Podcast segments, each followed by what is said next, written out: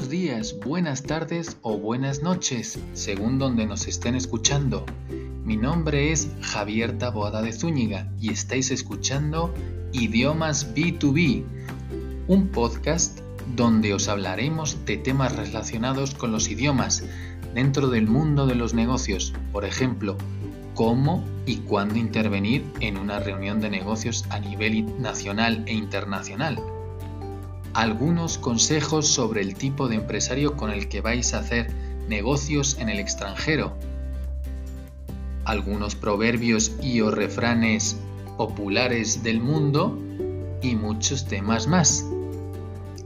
Este podcast no es el típico podcast de idiomas en el que se habla solo de vocabulario, gramática y pronunciación entre otras cosas. Nosotros queremos ser ese podcast amigable que viaja contigo mientras estás atascado en el tráfico, subido en el metro o autobús o simplemente en tu casa tranquilo, descansando después de una larga jornada de trabajo. Y ahora sí, comenzamos.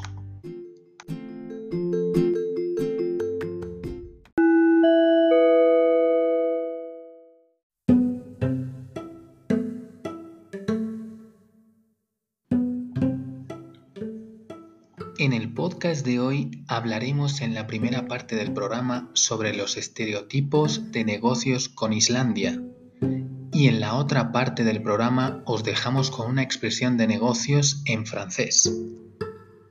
Vamos a dar inicio con la primera parte.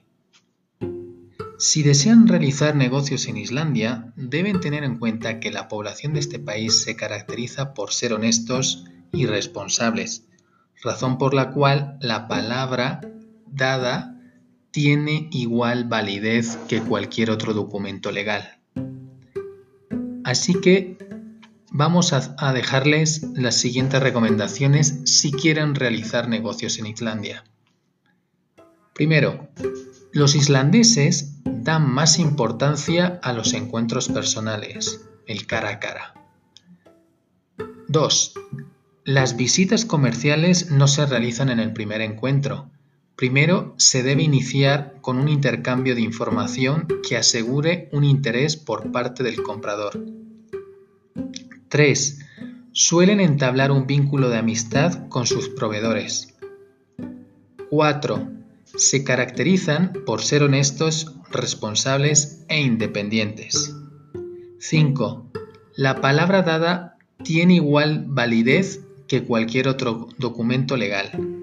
6. Las reuniones de trabajo son directas y precisas. Generalmente van al punto rápidamente. 7. Es recomendable hacer un intercambio de tarjetas y posteriormente tratar los temas principales. Ahora vamos con una parte de protocolo, cómo causar una buena impresión al momento de hacer negocios, vamos con algunos ejemplos o consejos en este caso, ¿no? Para poder hacer negocios en Islandia es necesario dominar el inglés.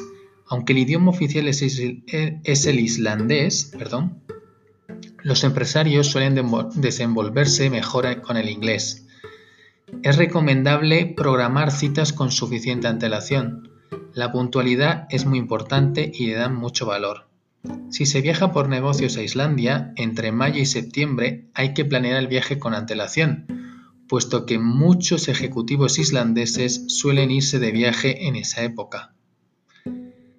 Como datos extra, la guía telefónica viene listada por nombres propios, no por apellidos.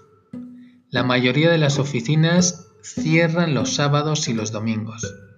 La vestimenta, perdón, portada debe ser elegante y formal, ya que los islandeses se fijan mucho en la ropa, de tal forma que los hombres y mujeres deben vestirse de traje. El saludo aceptado es el común apretón de manos. Es común utilizar fru para decir señor o herra para decir señora y el nombre de la persona. Por ejemplo, fru Vikingur, Herra, Henrika, por lo que casi no se utilizan los apellidos. Otro ejemplo o otro consejo, al momento de hacer negocios, el ambiente de los negocios es formal. Es muy común que se aborden los temas de negocios sin, mucho, sin mucha charla previa. Perdón.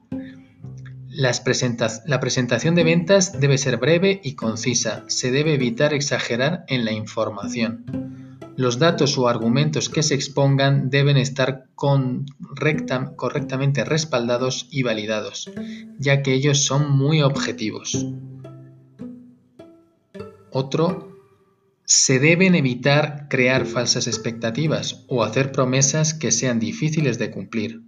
Valoran mucho la honestidad en la negociación.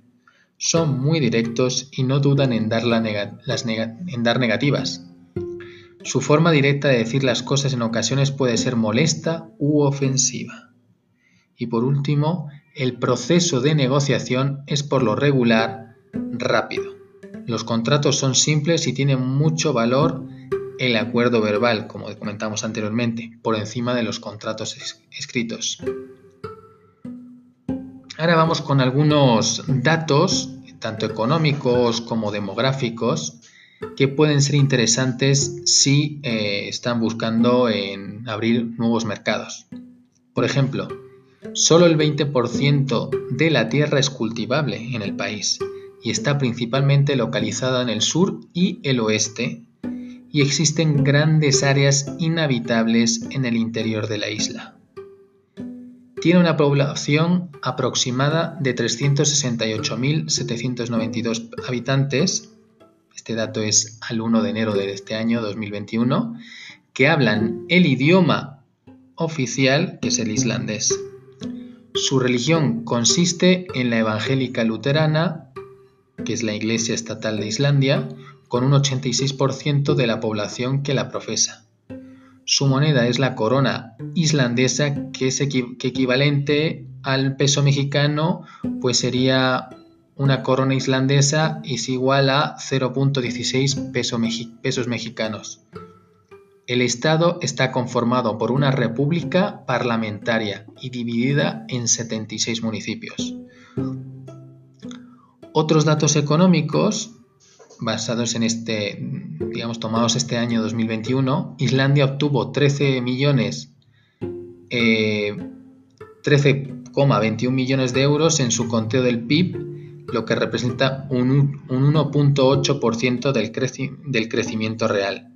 Derivado, su renta per cápita es de 45.819 euros, eh, euros.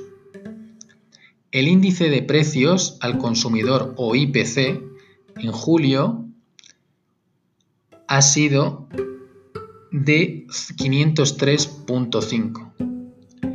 El índice salarial a junio de 2021 fue de 792.7. El índice de precios al productor en junio de 2021 fue de 237.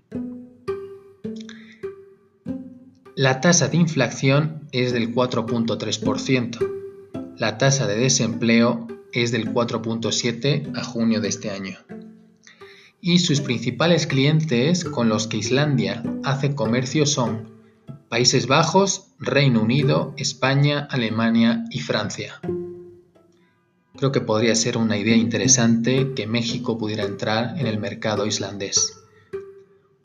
Por último, algunos aspectos sociales al momento de convivir con los islandeses es que por lo general los islandeses suelen ser muy reservados excepto las noches de viernes y sábados,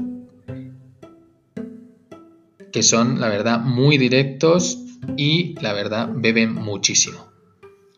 Es normal invitar a los visitantes a casa, sobre todo si están en visita de negocios, y es costumbre hacer un regalo al anfitrión, por ejemplo, una botella de vino de tu país.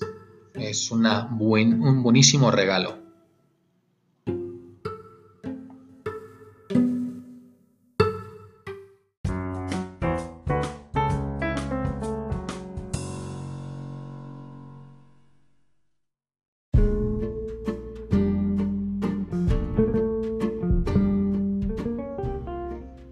Segunda parte del programa vamos a comentar una frase de negocios en francés.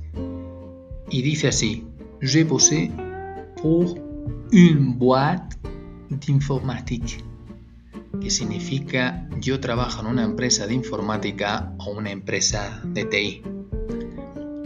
Debemos tener en cuenta que estoy usando el verbo bosser, que es el término en argot o, en slang, como dirían los americanos, para referirse al verbo trabajar, que es el verbo trabajar, que es el formal. Bose, boser podría, digamos, ser equivalente en México a chambear o en España a currar. En tu país, ¿qué terminología o qué argot utilizan para decir, para utilizar el perdón? ¿Qué, qué argot utilizan para usar el verbo trabajar?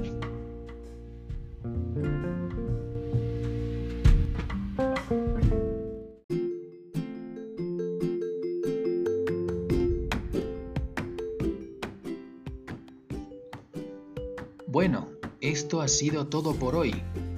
Esperamos que os haya gustado mucho el podcast de hoy y que nos sigáis escuchando en próximos episodios.